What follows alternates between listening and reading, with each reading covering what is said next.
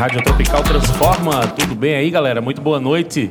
Daqui a pouquinho vai rolar mais shows, mas agora a gente vai bater um bate-papo aqui com Flaira Ferro. Você que está aí acompanhando, você que está aí ao redor, pode vir aqui no lado oposto ao palco, tem uma vitrine, você consegue assistir a esse bate-papo aqui que você está ouvindo. A gente está gravando um podcast que vai ao ar todas as quartas-feiras no Spotify, no perfil da Devassa. Então cola lá, esse é o Tropical Transforma. Eu tenho aqui comigo Flaira Ferro, nome importante dessa nova cena pernambucana. Lançou um single muito interessante recentemente chamado Revolver, com o suporte perder, ele, ele é depois do, do revólver, que é o que tem o Chico César. Porque eu queria começar a conversa pelo revólver.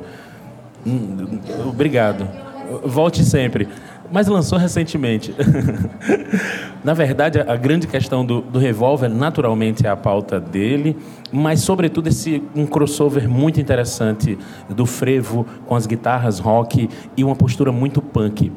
Eu me lembro que lá nos idos dos anos 90, ainda no auge da cena Mangue Beat, né, China tinha uma banda chamada é... ah, Shake Tosado. E ele falava em uma das músicas que o, o hardcore brasileiro é o frevo.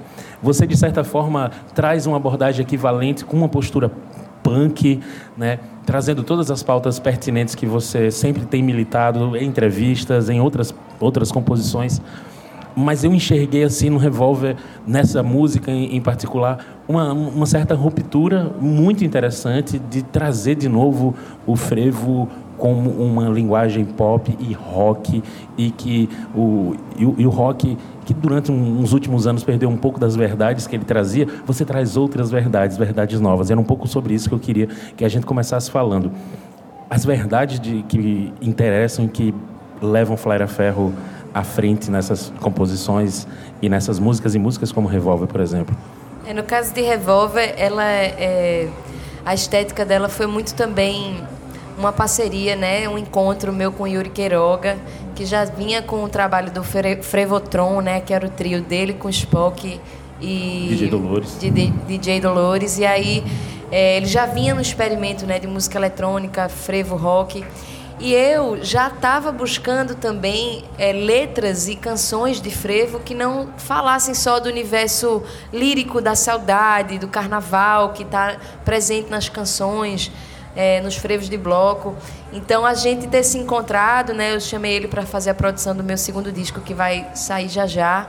É, então a gente ter se encontrado foi muito especial porque realmente foi, foi um encontro de linguagens, né, de estética. E eu acho o frevo punk pra caramba. Eu acho a, o frevo de rua, os passistas, os bêbados, os fuliões, as pessoas que se jogam realmente na cultura visceral da rua.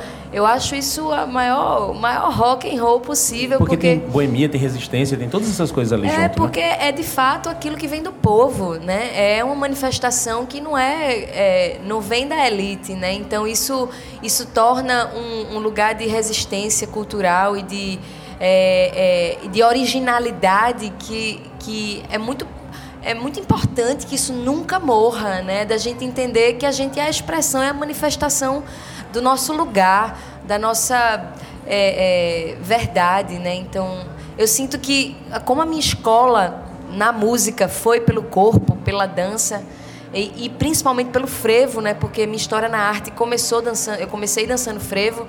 É, Revolve, eu sinto que ele foi esse ritual meu de passagem também musical, né? Porque eu já vinha buscando uma dança mais contemporânea e mais conectada com outros universos, que não só os da cultura popular de raiz.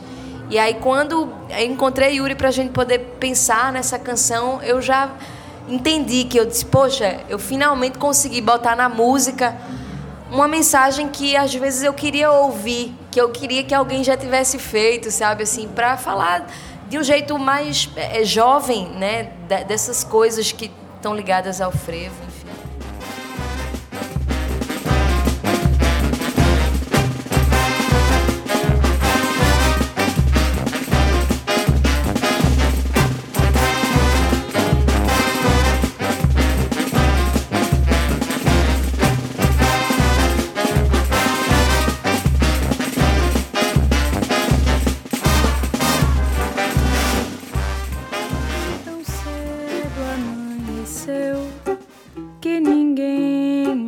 saberia se era eu que te deixava ou você que me perdia no quadrado da janela.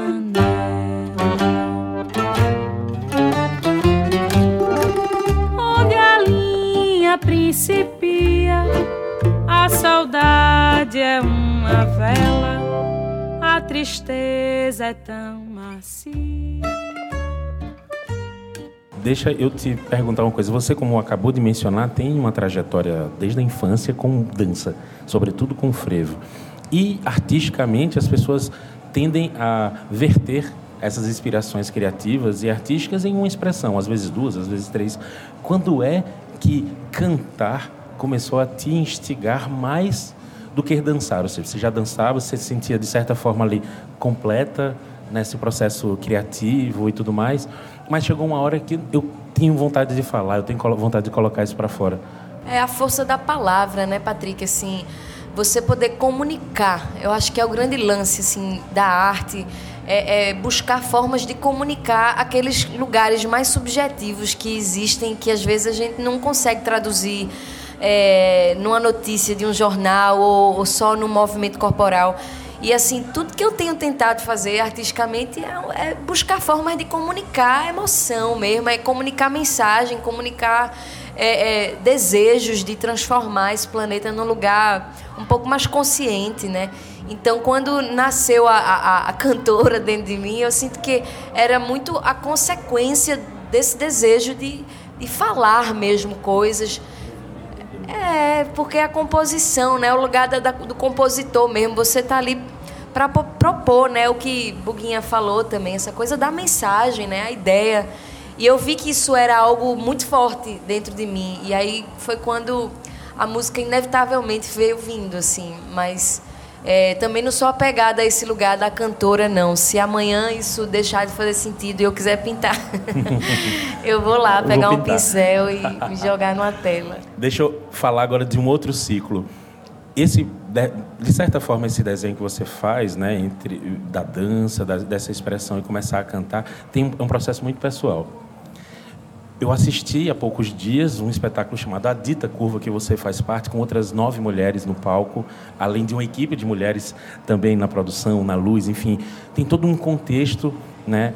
E aí o que, é que eu queria te colocar? Quando é que o grito, a mensagem, ele parece não ser o suficiente quando ele é individual? E coletivo ele parece ter mais força e mais sentido como é que foi, de certa forma, abrir mão de um certo protagonismo e unidade para ir dividir isso com outras mulheres extraordinárias e fazer essa mescla aí de é, escuta, de incentivo. Como é que funciona isso para você? A gente, o ser humano, ele é coletivo. É, é que a gente foi ensinado a, a a esse modelo capitalista de você trabalhar na competitividade, no seu lugar, encontre seu seu espaço na terra e defenda ele. E aí a gente criou relações muito pautadas no medo, na desconfiança, no, no ego, no egoísmo mesmo. E, e eu sinto que é, a dita curva ela, ela é muito é, é, a proposta de que é possível ir na contramão disso tudo que dizem que tem que ser, saca? Inclusive o lugar da arte, esse lugar mercadológico de ser artista, que eu não me identifico mesmo. Então, eu, eu acredito muito no fluxo orgânico dos encontros, eu acho que isso é muito importante, tá sempre em primeiro lugar. A partir do momento que você vai colocando o artista como produto em primeiro lugar, você vai. É, é, perdendo o sentido, esvaindo, e às vezes o artista vira uma grande estrela solitária, triste, deprimida, que vai tomar mil tipos de droga para poder continuar se Suportar. enganando e suportando aquilo. A gente vê as grandes popstars, as grandes estrelas aí, eram grandes solitários, né? E eu acho isso muito deprimente. Eu não quero isso, não. Eu nem quero que as pessoas achem que isso é ser artista. Pelo contrário, o artista tem que estar no meio das pessoas. O artista é o reflexo de um lugar, de um contexto. Então, esses deslumbramentos, eu acho que assim, eles têm que ser postos por terra de uma vez por toda e, e, e, num exercício constante. Então, a dita curva, voltando aqui a esse assunto, porque eu acho que tinha esse, esse Esse preâmbulo todo preâmbulo tinha a ver. todo tinha a ver com isso, porque quando me chamaram para participar de um festival, né, de janeiro de grandes espetáculos, com um trabalho solo meu, eu vi naquele, naquele convite a oportunidade de propor algo coletivo, porque tem uma frase que Juliano Holanda fala muito bem, assim, que ele viu é, numa escola pública do interior aqui de Pernambuco, que dizia: nenhum de nós é melhor do que todos nós juntos. Né? Nenhum de nós sozinho é mais forte do que todos nós juntos. E isso para mim é a grande, a grande mudança. Se a gente, se o artista está no mundo para propor alguma coisa diferente, fazer o outro pensar, a gente tem que começar agindo diferente, saca? Não pode virar só letra bonita, clipe bacana, figurino legal, se você realmente não é coerente com o que você está ali pregando, né? Pelo menos para mim isso faz muita diferença. E aí eu vejo isso, eu vejo o espetáculo ganhando essa força é, é, porque todo mundo tem seu lugar de fala, é respeitado na sua individualidade, estamos juntas, né? Deixa eu te levar para um outro caminho agora. É é muito comum e quase lugar comum a gente falar da importância da arte, sobretudo para a gente que produz. Mas a gente está vivendo um ciclo no mundo como um todo de muita velocidade, de muita tensão e quase que uma epidemia de estresse e de depressão. Como é que tu enxerga música e arte e subjetividade de maneira geral numa situação ah, como a gente está vivendo assim de tanta tensão, de pessoas com insônia, síndrome, né? Todo mundo passando por síndromes. Como é que tu enxerga a música e a arte nisso daí? É, tem um- uma frase que virou meme aí nesse momento político que a gente está vivendo, essas, é, essa violência né, do tráfico e ligada ao Rio de Janeiro, esse, enfim, todo esse essa aberração né, que, que é a, a violência no país e, e o incentivo, muitas vezes, do governo para que essas violências se perpetuem também. É, tem uma frase que fala: numa sociedade sem cultura, a violência vira espetáculo. Né? Então, eu sinto que a arte ela tem um papel fundamental para resgatar a nossa humanidade, né? a nossa sensibilidade, esse lugar de sermos criaturas ligadas ao espírito, ao além, ao além matéria. E, e- e o pensamento ele é matéria, né? Tá aí a física quântica já está falando ali, Einstein já falava isso há muito tempo, né? O pensamento é matéria e a gente tem que aprender a, a pensar. Precisamos aprender a pensar os pensamentos corretos, os pensamentos que constroem, de fato, empatia, sororidade, eh, escuta, inteligência emocional, né? E, e eu sinto isso. A gente vive nessa sociedade que não trabalha a inteligência emocional, de fato. A gente está muito pensando em qual é o parafuso que coloca em tal lugar, eh, a, a, a sociedade do espetáculo mesmo, as imagens, tudo está muito pautado nos cinco sentidos, né? A visão, o olfato, o paladar, o tato, tudo está muito no corpo, no corpo, no- nos sentidos externos e a gente esquece de, de olhar para para o que é que o que é que nos move, né? O que é que a gente está fazendo aqui de fato, né? A gente vai morrer, todo mundo está aqui e está com seus dias contados. então eu sinto que a arte e a cultura elas têm esse lugar fundamental de resgatar é, é, a nossa humanidade e é por isso que que você vê os países mais evoluídos assim culturalmente, eles estão ali investindo em educação e cultura, ponto final, porque a partir do momento que você tem uma sociedade que está realizando seus sonhos, as pessoas estão conectadas com seus sentidos na vida, a depressão ela não, ela não vai tendo mesmo uma vazão, não vai tendo lugar, né? Mas a gente também tem que entender que é uma força de interesses que está jogando em tudo, né? Então tem a força dos interesses dos bancos, interesses da, da mídia, interesse dos, é, é, enfim, da indústria armamentista, farmacêutica. Tem toda uma lógica aí que faz com que a depressão seja um negócio. E a gente precisa emancipar o pensamento para não cair nessa ladainha aí. Maravilha, eu queria agradecer muito a tua presença, esse papo com a gente aqui, Flaira.